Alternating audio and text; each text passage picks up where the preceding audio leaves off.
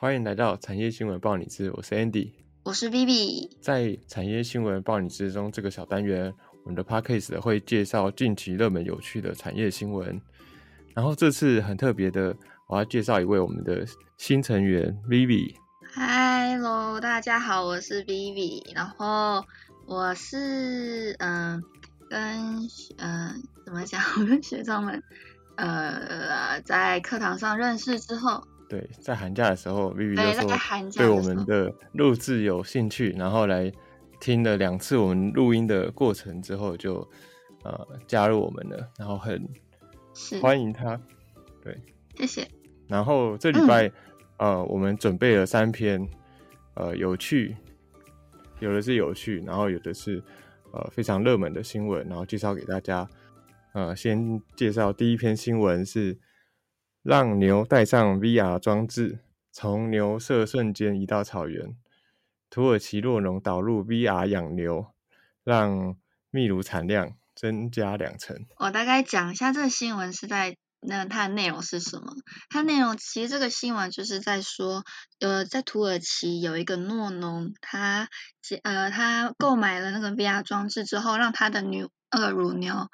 带上，然后听说他这个 VR 装置就是。可以让牛就是产生高愉悦的心情，就是误以为他们还在草原。那为什么要做这件事情？就是有时候土耳其它很寒冷的时候，那呃乳牛它们它们的活动力就会比较下降，然后在室外呀吃草的时间就会降低。那这样子也会影响到它们的心情跟呃产出来的生乳的品质，还有它们的产量。所以。那个土耳其的弱农为什么为了解决这个问题呢？就结合了这个时下的一个新的 VR 装置之后，然后让那个牛牛奶的产量从每天的二十二公升增加到二十七，然后提升超过两成的产量。然后也不仅如此，然后他们牛群的焦虑啊也减少了，然后整体的情绪有所改善，然后品质生乳的品质也比以往更好。哇！听起来很神奇，VR 中文其实就是呃虚拟实境的呃设备，就像就是呃有一个装置可以戴在我们的这样像那个头盔一样戴在头上，然后你说呃所以说是。让牛带上这个 VR 装置，然后让他们以为自己在草原里嘛？对，就是让他们以为哇，现在天气很好，万里无云，然后大草原，哇，好开心哦，然后就，然后就会产量变得比较多。哦，那我看到这个新闻，其实我自己是有蛮严重的三 D 晕。我带我玩那种什么枪战游戏啊，我好像玩个十五分钟、二十分钟就会开始头晕。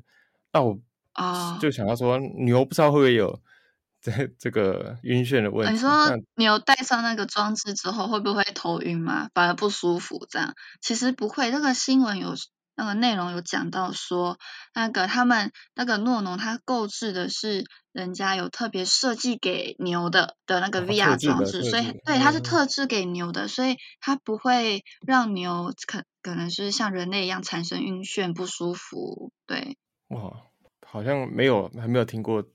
这类的研究在人身上，搞不好未来也可以透过戴 VR 眼镜，然后增加我们的工作效率什么哇，这样子哦，就是就是等于说把那个 VR 眼镜戴上之后，人我们工作的人啊，工作者就觉得哇，我现在在杜拜哪里呀？哇，工作环境很好啊之类的。哇，这未来可能 maybe 吧。嗯，那可是这样子，那这样对，因为它是专门的装置嘛，所以它不会伤害牛。但是这还是一样会产生，嗯，可能像动保动保会他们的疑虑或问题，就是说，它虽然使用这个技术对牛只不会有伤害，那那会不会很容易造成那些诺农为了要 always 都是这么高的产量？那就是让牛只全年无休的，随时都处于高愉悦的产奶状态。嗯嗯。那这这个是不是有必要被约束的？因为我觉得这是人性就是这样它，很容易就尝到甜头之后，很容易就惯性的去做一些高效高效益的事情，可是可能忽略了这个背后那个牛的感受。我觉得这也要看后面的，就是继续观察研究这些牛会不会有什么呃副作用，因为我觉得只是呃。只是那个牛乳量增加，可是并不是说牛乳量增加就是代表说他们心情好，可能只是一种改变他们生理条件，然后所以达到一个结果，也不知道他们到底是不是开心，或者是之后会不会有其他的，呃，会不会会不会生病，或者是会有一些牛也有一些生理牛可能也有精神上面的影。响啊，对啊，不知。道，对，所以这可能是 其实。很多东西都是一体两面，都是要看说，嗯，呃，我们使用者去怎么去使用，怎么去看待。对，如果你这一个再好的东西，你使用不当，还是会产生负面的影响嘛？对，所以是可能要看后续他们有没有相关研究，说哦，有没有什么样状况，怎么解决？对。好，那我们第二个新闻是什么呢？第二个新闻呢，就是。呃，iPhone 它要推出一个新的功能，就是它 iPhone 的手机机台呢要变成心动的收银机，那让店家不用刷卡机也能够 Apple Pay。就是说，iPhone 的手机以后可以让店呃让店家有个新的功能，就可以直接在上面做收款扣款的动作，就不需要装装设一台刷卡机器。那这个这个也是一个很大的突破。对，让手机直接变成一个感应器，那变成说店家不用再特别去购置一个 Apple Pay 的感应器，对，就是直接用，就是只要店家有 iPhone，然后或是那个使用者就是顾客有 iPhone，然后 iPhone 会直接变成像感应机、感应机一样，哔一声靠卡，然后就可以去扣款结账。嗯，那我好奇，但不就跟现在的什么 l i Pay 或者是 Apple Pay 一样吗？我们不是。因为我自己是没有在用这种比较数位的扣款工具，它不是也是扣呃刷上去然后就可以扣款吗？这有什么差别？呃，我看它的相关的影片，它这个还是有一样差别，就是它是 iPhone，它就像是感应机一样，直接靠着，然后就可以刷，就是你点哪一个卡，你要刷哪个卡，就直接靠着就可以刷感应。那但是像什么 Line Pay 那一些，或是支付宝，它是。你的手机要点开来之后，你要显示你的条码或者是你的 QR code，然后让店家去扫描。嗯嗯。对，它等于是说，Apple 是结合手机跟软体这两个，就是硬体跟软体的功能结合。嗯，那这样店家不是呃，他们要在有一台 iPhone 手机是特别嗯对对这种 iPhone 新功能扣款的。手机，那这样对店家的影响，不知道是比较嗯给他们比较轻松，还是增加他们的工作量？对，这个这个也是一个问题，就是说店家是不是因为有了这个功能，店家是不是也要买一个 iPhone 的手机，然后有这个功能的去做这个结账动作？这那他是以后是可以看其他的那个信用卡一起也可以用它这这个 iPhone 手机的功能吗？也可以，就是新闻有说，苹果他们也是在有有预告说，他们的这个新功能啊，即将要跟各种网络支付的那个信用卡或者千账金融卡大做配合使用，比如说像美国的运通，然后或者是 DFS，还有 Mastercard，还有 Visa 都可以，他们都有做合作。哇，嗯，对，所以像台湾有很多人都有使用那个 Mastercard，还有 Visa。那其实这个就还蛮方便的。那我觉得难怪这个新闻会让那个隔哎，这公布新闻公布之后，隔天那个 iPhone 的股价果然就有些微的上涨。就是呃，未来它如果资源更多，想必也是在中间应该可以收到更多的，不管是手续费啊、服务费啊，呃，或者是对 iPhone 最最直接的，可能就是 iPhone 的销量可能会对，就是手机的销量。可是。这也是有一个隐性的呃隐患吗？哦我因为我不太懂其中的技术啦。不过就以我了解这个新闻，它上面讲的，会让我想到说啊，那手机 iPhone 手机就可以直接变感应器，这样随随便一靠近就可以付款。那那是不是将来会不会有有心人士啊，他什么用什么什么什么科技技术，然后去靠近你的手机，你的 iPhone，然后你反而被盗刷，有没有可能？你说，你说，如果说我想要刷你手机，我就在我的手机里面装这个扣款功能，然后把你的钱刷到我手机里面。对，就是因为它是只要一一靠近就能够刷的话，我觉得这方面，A 呃，iPhone 应该是会有一些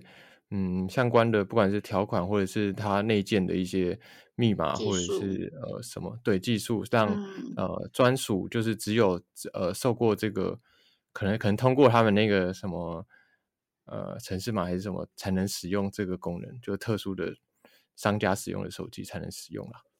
我猜啦但是因为也嗯还没、这功能也还没有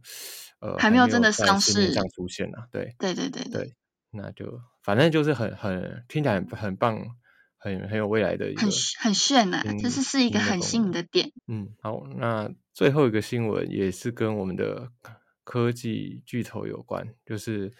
呃，Meta 闹狠话，然后脸书、IG 恐退出欧洲，但是反遭酸说生活还是一样的美好。啊，生活还是一样美好，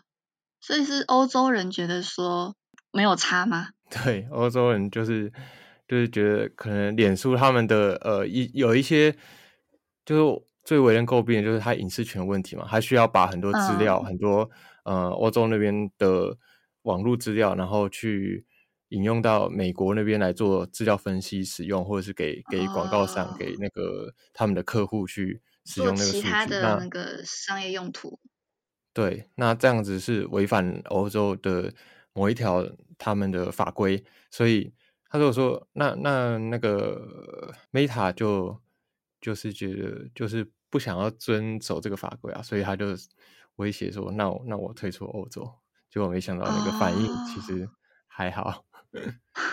那那对他们 Meta 有什么影响吗？就比如说他们钱啊，还是什么用户数啊，有什么影响？Meta 在欧洲的用户，像 Facebook，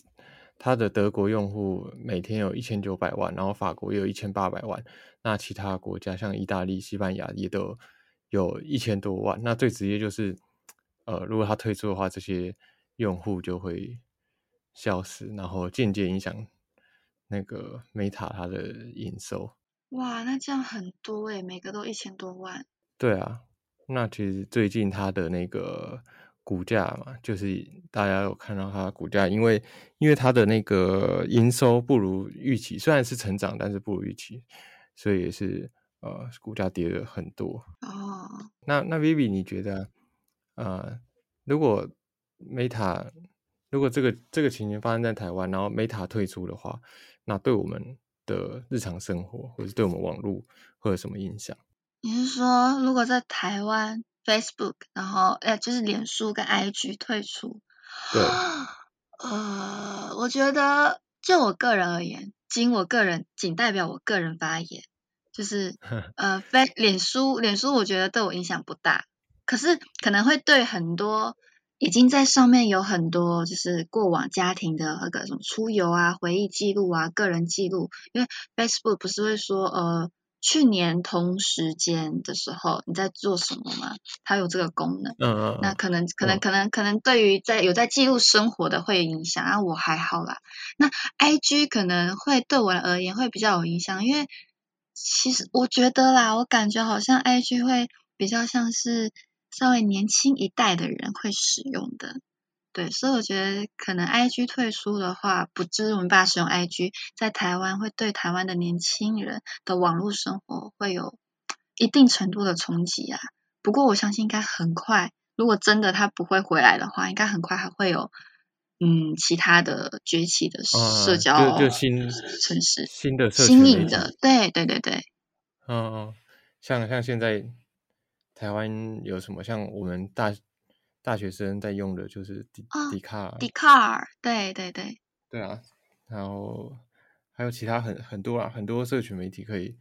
可以使用。可是 Facebook 跟 IG，嗯，Facebook 可能现在在台湾来讲年纪比较，嗯，年龄层可能有有稍微比较高的趋势。那 IG 我知道是我身边的朋友都还有在用，所以退出应该会